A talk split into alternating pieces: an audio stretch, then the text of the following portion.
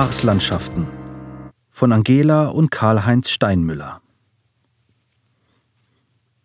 Im Jahr 1900 veröffentlichte der Genfer Psychologe Theodore Flournoy ein Buch über seine Erfahrungen mit dem Medium Ellen Smith. Descente à la planète Mars. Étude sur un cas de somnambulisme avec glossalolie. Von Indien zum Planeten Mars. Studie über einen Fall von Somnambulismus mit Glossolalie. Eine deutsche Übersetzung erschien 1914 unter dem Titel Die Seherin von Genf. Ein völlig neues Licht auf die Geschehnisse rund um das Medium werfen die Tagebuchaufzeichnungen des aus Neuchâtel stammenden Hobbymalers Beat Z. aus dem Jahr 1898. Die Schreibung wurde an den in Deutschland nach 1900 verbindlichen Standard angeglichen, auch unter Verwendung des in der Schweiz weiterhin unüblichen SZ. 3. April Arthur hat mich zu einer Seance der besonderen Art eingeladen. Genau wie ich steht er Geisterbeschwörung, Tischrücken und anderem spiritistischen Mumpit skeptisch gegenüber. Aber, meint er, ich suche doch Inspiration. Da fände ich Anregungen, gerade jetzt in meiner Schaffenskrise. Ein Wort, das ich mir verbitte. Dass ich mich momentan den Pointillisten zuwende, bedeutet noch lange keine Blockade. Ich schule mein Auge, lerne wieder, dass Abstand nötig ist, um einen richtigen Eindruck zu gewinnen. Zurück zu Science. Ich war auf ein Kaffeekränzchen gelangweilter Damen gefasst, doch in welch illustre Gesellschaft gerieten wir. Ein Professor Theodore Flournoy, Dozent für physiologische Psychologie, begrüßte uns mit kräftigem Handschlag, sichtlich zufrieden in seiner Rolle als Veranstalter. Neben ihm nickte uns Monsieur le Professeur Auguste Lemaitre vom Collège de Genève freundlich und zugleich reserviert zu. Was bewegt diese honorigen Herren, sich auf dergleichen modische Scharaden einzulassen? Dass sich die deutlich angejahrte Dame, die neben mir Platz nahm, für das Jenseits interessiert, verstand ich ja noch. Einer der Herren, Corndé mit Namen, ebenfalls ein Professor, firmiert als Vizepräsident einer Gesellschaft für psychische Studien. Und ich habe wie ein graubärtiger Bündner Bauer geglaubt, nur wir Künstler seien anfällig für ausgefallenen Hokuspokus.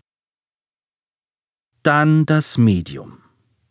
Angeblich eine Ellen Smith, eine eher kräftig gebaute Dame, keinesfalls ätherisch, wie ich es erwartet hätte, herausgeputzt mit ein paar Rüschen hier, ein paar Rüschen da, das schwarze Haar auf die Schultern wallend, Träfe ich sie auf der Alm Kühe melkend, könnte ich sie für eine wackere, bodenständige Schweizerin halten.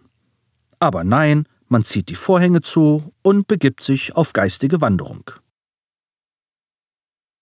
Wir seien ja zum ersten Male präsent, meinte Monsieur le Professeur Lemaitre, der den Vorsitz führte, da könne Mademoiselle Smith doch einen Blick in unsere Vergangenheit werfen, einen Moment hervorholen, der uns entglitten sei. Die Mademoiselle sträubte sich wohl mehr pro forma, lehnte sich dann zurück, schloss die Augen. Keiner wagte einen Laut zu äußern, alle warteten auf das erste Wort aus der anderen Welt. Ich kniff die Lippen zusammen, um mich nicht durch zuckende Mundwinkel als Skeptiker zu verraten, und behielt Arthur im Blick, der amüsiert lächelte, fast so wie damals, als ich ihn kennenlernte. Plötzlich atmete unser Medium heftig ein und stieß abrupt hervor: Bert, nit aufs Boomli! Die Warnung traf mich wie ein Hieb.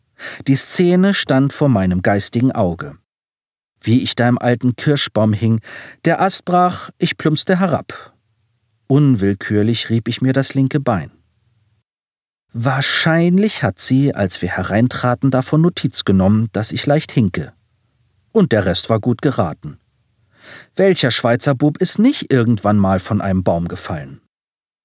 Nach der Seance meinte Arthur, das sei doch eine famose Vorstellung gewesen, auch wenn dieses Mal leider das Medium nicht den Pinsel geschwungen habe. Sie sei, davon würde ich mich noch überzeugen, eine veritable Künstlerin, die gewandt mit dem Malutensil umzugehen verstehe. Seine Hand, leicht verschwitzt, zitterte, als ich sie auf dem Heimweg entlang der Uferpromenade ergriff. Sie spricht eine Sprache, die ein Rätsel für die Wissenschaft ist, sinnierte er. Das beweist doch, dass sie Kontakt zu höheren Sphären hat. Seit wann hatte mein nüchterner Arthur eine Ader für die Dinge zwischen Himmel und Erde? Wollte er mich necken? Vielleicht hatte er der Mademoiselle sogar heimlich zugeflüstert, dass ich von einem Kirschbaum gefallen bin. Ich kenne dein verräterisches Grinsen, mein Freund. 11. April. Ich habe Erkundigungen eingezogen.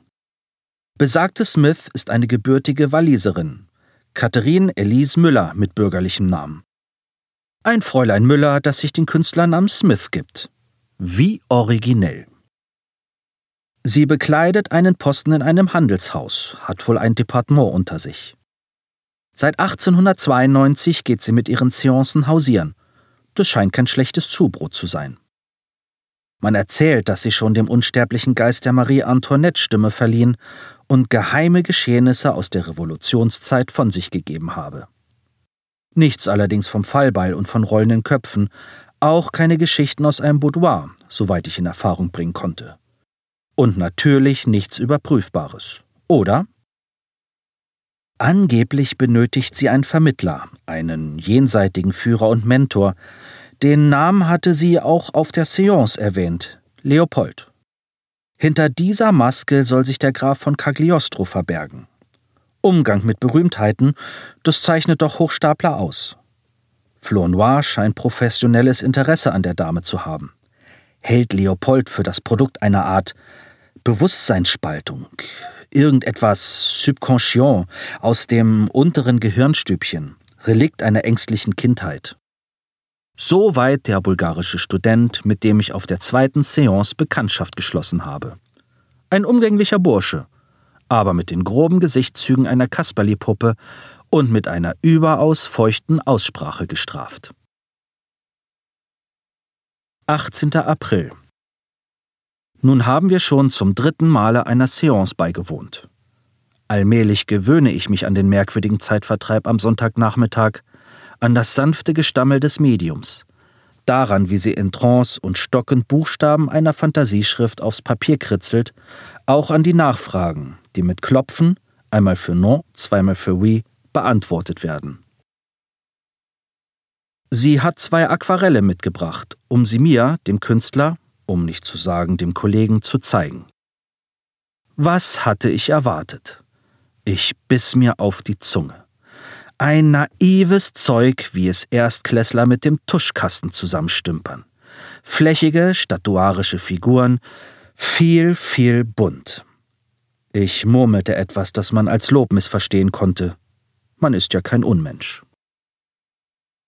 Arthur, der Empfängliche, begeistert sich für den marsianischen Roman, wie Flor Noir die Fantasien der Mademoiselle Smith nennt.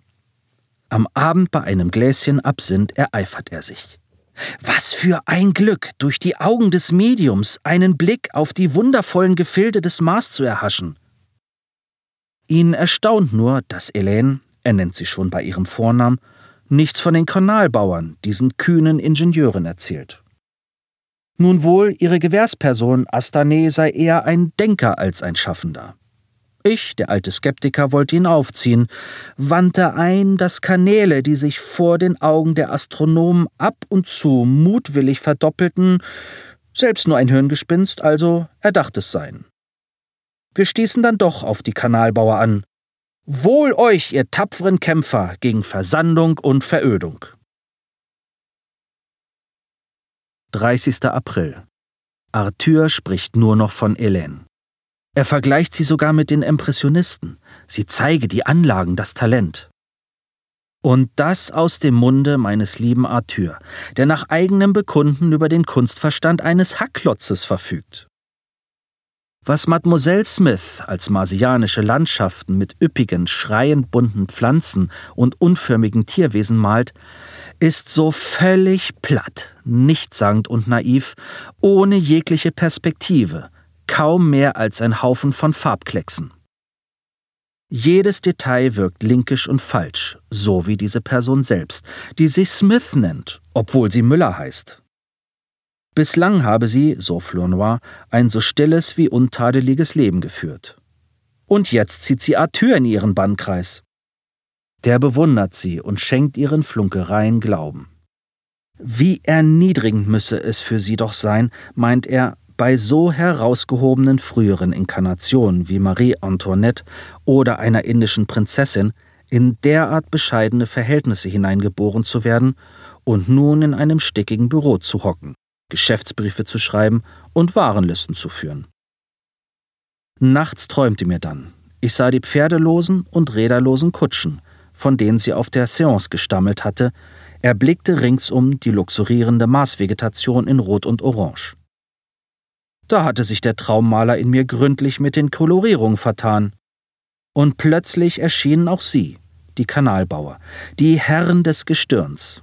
Menschen in fast allem ähnlich, nur etwas schmaler gebaut, fast knabenhaft. Jede Bewegung von ihnen ein flirrender Tanzschritt. 9. Mai Die Marsianer bewohnen luftige Häuser mit elegant gebogenen Wänden. So schildert sie es, tief versunken in Trance, so pinselt sie es im Nachgang, verstärkt wie unsichere Anfänger die Konturen der Gebäude mit dicken, schwarzen Strichen. Astane, ihr angeblicher Geistesgefährte auf dem Mars, wird von einer Art Haustier begleitet, einem bösen Vieh mit grünem Auge und rosa Fell, das sie eilig mit Wasserfarben aufs Papier wirft. Immerhin, die Unbeholfenheit hat auch ihren Charme. Isenal, ihre zweite Gewährsperson, geht dem beinlosen Mastier aus dem Weg. Welch banales Geschehen. Sollte man nicht spannende Einblicke in eine nichtirdische Kultur erwarten können? Faszinierende Musik mit anderen Tönen, anderen Rhythmen? Ein bizarres Verständnis von den Geheimnissen der Natur? Müsste es nicht auch eine marsianische Malerei geben, mit ungewohnten Perspektiven und verwegenen Flächenaufteilungen, mit andersartigen Farbkompositionen, überraschenden, vielleicht zerfließenden Formen einer fremdartigen Anmut? Und wo bleiben die Kanalbauer? Hélène, also Mademoiselle Smith, schreibt, wie Flournoy sagt, automatisch, und sie übersetzt stockend, meist mit Hilfe von Esenal, dem treuen Freund. Aber sie schreibt sehr viel mehr, als sie übersetzt. Arthur kopiert. Er beherrscht inzwischen das marsianische Alphabet recht gut, krakelt, die Zunge zwischen den Zähnen, diese merkwürdigen Lettern mit Haken und Ösen auf das Papier. Der Mars, ein Planet ohne Schreibschrift? In unseren vier Wänden, der heimeligen Mansarde in der Rue Saint-Laurent, entschlüsselt er mit Hilfe der Flournoyschen Worttabelle souverän und unbeirrt die marsianische Buchstabenpromenade, so als wäre er selbst Esenal. Wer rettet uns? Unsere Welt erlischt. Die Sonne ist zu schwach. Die Kraft, die aus dem Kleinsten kommt, versiegt. Arthur schwört, nicht zu erfinden. Aber warum ersetzt Hélène diese Teile nicht? Weshalb ignoriert der Professor dergleichen auffällige Lücken? Wie dem auch sei, Flournoy hat die Absicht bekundet, die Essence der Seancen wissenschaftlich zu publizieren. Er findet auch für jedes Phänomen einen wundervoll objektiven wissenschaftlichen Ausdruck. Das angeblich spontane Klopfen mit dem Knöchel auf den Tisch nennt er Dictée typologique. Wenn sie Stimmen hört, heißt dies auditive Halluzination und wenn sie etwas mit geschlossenen Augen stammelt, an das sie sich später nicht mehr erinnert, spricht er von Somnambulismus mit Amnesie. Schildert sie längst vergangene und vergessene Ereignisse, dann ist das Retrocognition Hypermnesie. Augenscheinlich erklären die Wörter alles. Übrigens, Elaine verdient doch kein Geld mit ihren Visionen. Sie ist ein unprofessionelles, also nicht für den Betrug ausgebildetes und unbezahltes Medium. 17. Mai. Flournoy lässt durchblicken, dass er sich von Arthur und mir etwas mehr Distanz zu Elaine wünscht. Schon durch unsere Präsenz ermüde sie. Ihre Schrift werde nachlässig und mein Gerede von Seurat und Signac, den Pointillisten, von Rousseau, Douanier und all den anderen Künstlern verunsichere sie. Arthur ignoriert Flournoys Bedenken. Er bleibt auf Tuchfühlung, schwärmt von ihren schwarzen Augen. Ich wusste nicht, dass er anfällig für Mädchenaugen ist. Nachts träumte mir von ihr, eine marsianische Medusa. Ein zwittriges Geschöpf mit Schlangenhaupt. Die Bewohner dieses Planeten sind, suggerierte mir der Traum, allesamt androgyn. Die Medusa spricht zu mir, aber ich verstehe nicht ein Wort, spüre nur die Wucht der fremden Töne, die tödliche Kraft in ihnen, das Herandonnern von Veränderung. Arthur meint, ich hätte im Schlaf fast wie Helene marsianisch gestammelt, war am Morgen in Schweiß gebadet. Flournoy hat recht, wir sollten die Seancen meiden. Aber Arthur lässt sich von meinen Vorhaltungen nicht beeindrucken, hat sich jetzt sogar mit Helene nach Geschäftsschluss verabredet. Also werden wir Hut und Mantel nehmen, um mit dieser Schwindlerin am Ufer der Rhön entlang zu spazieren und auf die Boote zu starren. Meldet sich da Eifersucht? 21. Mai. Erst kurz vor der Gasanstalt sind wir umgekehrt, den Quai de la Poste wieder aufwärts geschlendert. Eine gesichtslose Gegend. Sie gab sich dann erschöpft. Vielleicht habe ich zu viel von den Neoimpressionisten geschwätzt, wie diese mit winzigen Farbtupfern. Sie hakte sich bei Arthur ein. Astané meint, auf dem Mars seien Verbindungen wie die eure nichts Anstößiges. Was hat ihr Arthur über uns erzählt? Wie wir zueinander stehen, ist ausschließlich unsere Angelegenheit. Trotzdem, ich muss zugeben, was sie in Trance vor sich hinspricht, erweckt allmählich mein Interesse. Der einzelne Laut, das einzelne Wort steht leer und ohne Sinn im Raum. Das ganze Sprachgebilde aber trägt etwas Tiefes, Bedeutungsschweres mit sich, das sich mir entzieht wie die wuchtvollen Sätze in meinem Traum. Ein pointillistisches Lautgemälde, in der Seance verschließe ich meine Ohren vor der unbeholfenen Übersetzung, denn was uns an Botschaften erreicht, ist an Banalität kaum zu übertreffen. Wie geht es Ihnen, Herr Astané? Was macht das Haustier? Muss man Glossolalie betreiben, eine Muttersprache erfinden, um sich nach dem werten Befinden zu erkundigen? 23. Mai Flournoy meint, in jener Maßsprache die Strukturen des Französischen aufgefunden zu haben. Artikel, Deklination, Satzstellung. Wen wundert's? Jeder Vogel pfeift, wie ihm der Schnabel gewachsen ist. Bei den Vokabeln rätselt er jedoch. Es könnten, so Flournoy, Einflüsse des Ungarischen hörbar werden, Mademoiselle Smith sei ja gebürtiger Magyar und ein Polyglott zudem, des Deutschen, Italienischen, Spanischen mächtig, auch ein wenig mit Latein vertraut. Diese Sprachbegabung habe sie wohl von ihm geerbt. Nur das Deutsche lehnt sie ab, zu schwierig, zu grob, ohne eine Spur von Eleganz. War das gegen mich gerichtet, Fräulein Müller? Mitunter beschleicht mich, wenn ich sie am Tisch sehe, mir fast direkt gegenüber, das Gesicht entspannt, die Augen geschlossen, ein heftiges Bedauern. Als Medium wirst du zugleich ausgenutzt und verlacht. Ich kenne das Gefühl, wenn die arrivierten Maler aus der Akademie mit einem unkonventionellen Talent konfrontiert werden, geben sie sich freundlich und schauen dennoch verächtlich auf einen herab. Die Professoren, die Damen drängen in Helene. Nächsten Sonntag zu mir, Seance. Es ist so vieles noch nicht gefragt. Über den verblichenen Gatten, über den Verbleib eines Schmuckstücks, über die Möbel auf dem Mars, die Moden der Marsianerinnen. Für die Herren Gelehrten stellt Helene ein spannendes Untersuchungsobjekt dar, mehr nicht. Boris, der bulgarische Student, hat mir berichtet, dass Flournoy mit ihr experimentiert wie mit einem Insekt. Er hat chirurgische Nadeln genommen und ihr während der Trance in die eine Hand gestochen, da zuckte die andere Hand zurück. Allochirie nennt das der Professor, Andershändigkeit. Ich liebe die Wissenschaft. Sie kennt sogar ein Wort für das Phänomen der Seitenvertauschung. 1. Juni. Die Marsianer glauben an die Seelenwanderung der Lebenden. Nein, das sagt nicht sie, Helene. Das meint Arthur herausgefunden zu haben. Wie? Woher? Hat er eine neuerliche Marsbotschaft übersetzt? Oder leidet er jetzt selbst unter Eingebungen, Visionen? Er gibt sich verschlossen, spielt den Geheimniskrämer. Später sitzt er ganz nah bei ihr auf der Parkbank, ich als Dritter daneben, am Rand. Eine mürrische männliche Anstandsdame. Ich tröste mich. Das bleibt eine Episode wie damals das Techtelmechtel mit Giorgio. Sie kritzelt Zeichen auf die Kladde, die er ihr hinhält, fragt: Müssen wir denn immer über den Mars reden? Es klingt wie: Will nicht lieber einer von euch mich endlich küssen? 3. Juni. Arthur bereitet mir Sorgen. Er beginnt am helllichten Morgen zu fantasieren.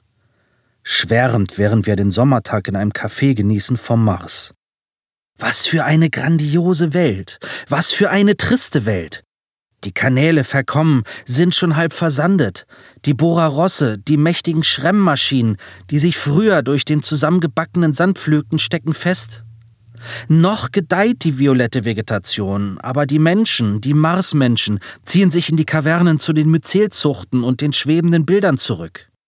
Millionen Jahre Kultur versinken nach und nach in Sand und Staub. Dies fabulierend lächelt er, dass die Grübchen in den Wangen deutlicher als sonst hervortreten. Ich erkundige mich, boshaft wie ich bin, nach seinen Quellen. Hélène hat keine Kanäle erwähnt, nie von Bora Rossen gesprochen, auf keiner Seance. Arthur wiegt den Kopf geheimnisvoll, behauptet es, direkt von Astani zu haben. Wir schlendern das Boulevard de Théâtre mit seinen prächtigen Bürgerhäusern entlang, bemüht, nicht Hand in Hand zu gehen. Die Leute hier, kalvinistische Weltschweizer, mögen das nicht, ziehen Schlussfolgerungen. Und ich merke, wie sich mir Schweiß auf der Stirn bildet. Doch, doch, beharrt er, das habe ich direkt von Astané. Aber wie? Ist er jetzt selbst ein Medium? Oder hat er sich insgeheim mit Elaine getroffen? Er wehrt ab. Elaine interessiere ihn nicht im mindesten. Aber es ist, als könne er Astanés Stimme vernehmen, den Singsang seiner Gedanken, wie er hinausgreift über einen Abgrund von Millionen Meilen hinweg. Und ich, überheblicher Mensch, habe geglaubt, dass es allein mir als Künstler zustände, unter einer erhöhten Suggestibilität zu leiden. Ich schlage ihm einen Ausflug nach Gstaad vor, dorthin, wo wir vor zwei Jahren so angenehme Tage verbrachten. Keine Seancen mehr, keine Treffen nach Geschäftsschluss. 12. Juni. Dann sitzen wir doch wieder am schweren Eichentisch bei Madame So und so. An den Wänden abgeschmackte Goldrahmen mit Alpenglühen und Sennerinnen, die von den Händlern so geschätzte, tote akademische Kunst. Arthur ist aufgekratzt, fragt, wie wohl Astané die Erde sähe, so über die Entfernung zwischen den Planeten hinweg. Hélène bemüht sich, doch Astané schweigt. Oder Leopold, der Wächter, verhindert jede Antwort, jeden Kommentar. Sie rechtfertigt sich nach der Seance. Ihr Führer und Mentor habe stets Gründe. Eine so billige wie nebulöse Ausrede. Auf dem Heimweg schwört mir Arthur, er habe inzwischen ein klares Bild im Kopf. Die Pflanzen in Orange und Violett und Rot, die Hélène in Trance vor ein paar Wochen zeichnete, seien nichts als Erinnerungen an eine bessere Vergangenheit. Jetzt weht Staub über die kargen, ockerfarbenen Ebenen. Ich hebe den Kopf, suche den Morgenstern, den Abendstern, das Gestirn unserer Sehnsucht. Ein heller Punkt am schwarzen Firmament. Eine junge blaue Welt voller Wasser und Leben. Mein Arthur ist ein Poet geworden, wenn noch ein marsianischer. Angeblich, so Arthur, bahnt sich ein Exodus an. Manche Bewohner dieser jungen blauen Welt sind offen, vor allem in Regionen, in denen Spiritualität gedeiht. Wieder zu Hause kippe ich ein Glas Absinth unverwässert hinunter. Ich müsste ihn einfach an der Hand nehmen und ab in die Berge. Oder mit Flournoy reden, dem Psychologieprofessor. Aber ich habe nicht einmal mehr die Kraft, zu ihm ins Bett zu steigen. Vor mir sehe ich die endlos öde Marslandschaft in Ocker und fahlem Braun. Allmählich löst sie sich in Pünktchen auf, zerfliegt. Und ich hänge wieder im abgewetzten Sessel. Und in der Ecke droht die leere Staffelei. 15. Juni. Heute bemerkte ich, dass sich meine Handschrift verändert. Schubweise, wie Flournoy sagen würde, von Eintrag zu Eintrag. Ich bin zerfahren in diesen Tagen, beobachte, wie mir Arthur entgleitet. Dann und wann atme ich auf. Er ist ganz der praktische, weltzugewandte und so erschreckend unkünstlerische Arthur, den ich kenne. Minuten später schwafelt er wieder vom Mars, von Astane und den Borarossen, von den untermarsianischen Höhlen, den Pilzgeflechten, den vorgegaukelten schwebenden Bildern. So sehr ich mich bemühe, diese Spiritistin und ihren Hokuspokus zu vergessen, es treibt mich zu den Seancen. Stunden vorher packt mich Unruhe. Ich schreite zur Staffelei, setze den Pinsel an, lege ihn wieder ab, nehme Abstand, als wäre da schon etwas zu sehen. Arthur hält bereits den Hut in der Hand. Eine der Damen zieht die schweren Vorhänge vor die Fenster. Ich sitze am Tisch, beobachte, wie sich bei Beginn der Trance ihr Busen hebt und senkt, weibliche Unförmigkeit versteckt hinter spitzen und breiten Rüschen. Und doch, sie ist ein Medium, eine Mittlerin zwischen den Welten, das Gefäß für eine wundervolle, unendlich wertvolle Kraft, eine Brücke über den Abgrund. Was fasele ich da? 19. Juni Flournoy deutet an, dass er uns beide gern in sein Labor an der Universität einladen würde. Ich willige sofort ein. Arthur lehnt schroff ab.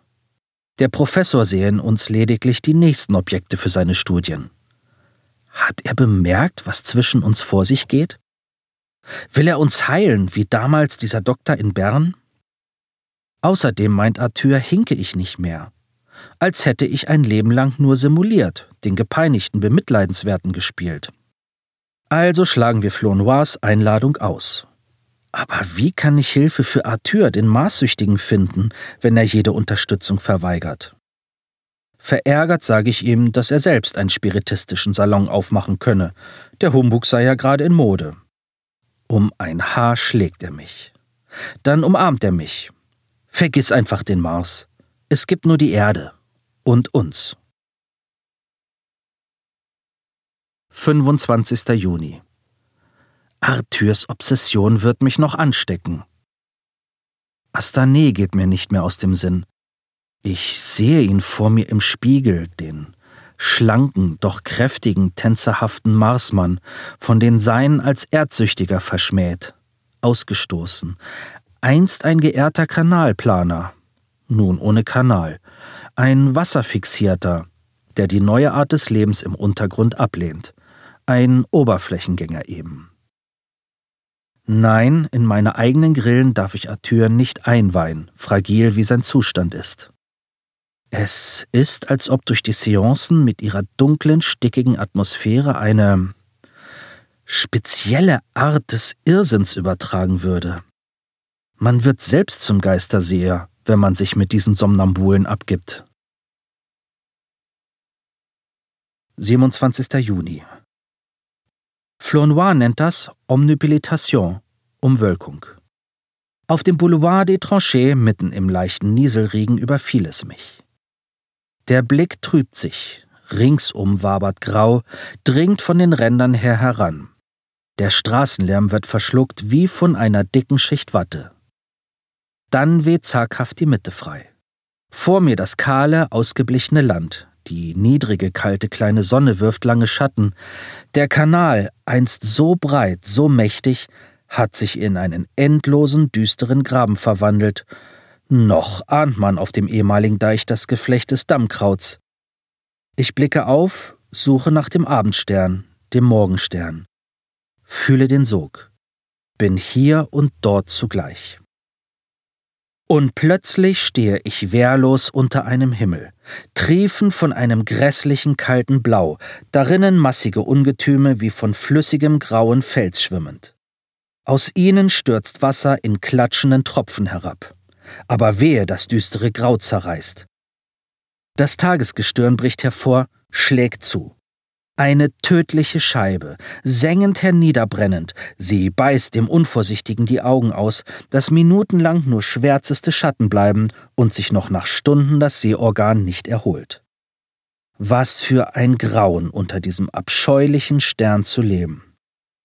Doch nichts hilft, ich muss wandern, eine neue Heimat finden. 28. Juni. Arthur ist entsetzt. Was redest du da? Omnipilitation? Vision?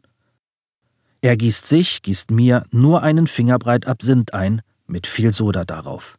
Wir müssen reden. Nun ist er verlegen, legt die Stirn in Falten, findet nicht die Worte, nimmt einen Schluck. Also weißt du, diese Maßsache, ich, ich habe nicht ahnen können. Er schluckt schwer. Das sollte eine Inspiration sein, verstehst du, für den Künstler in dir. Eine untergehende Welt, so trist wie wundervoll. Kanäle und Kanalbauer, Sand und Staub und Farben.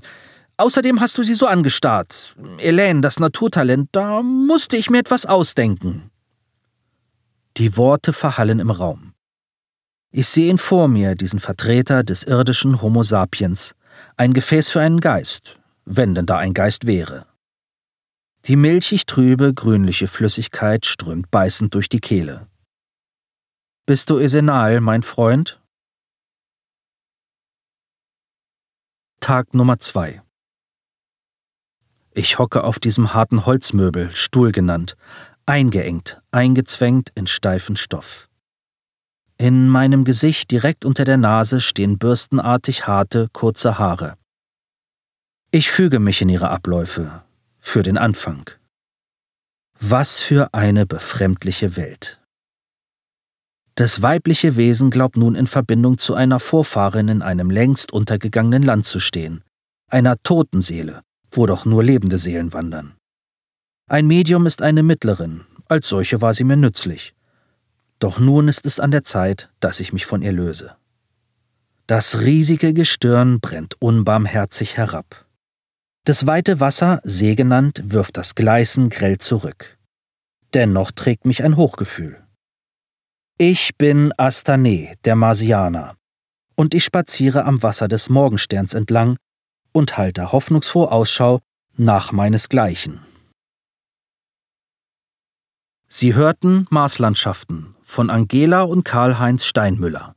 Gesprochen von Jan J. Münter. Eine Produktion von podyssee.de.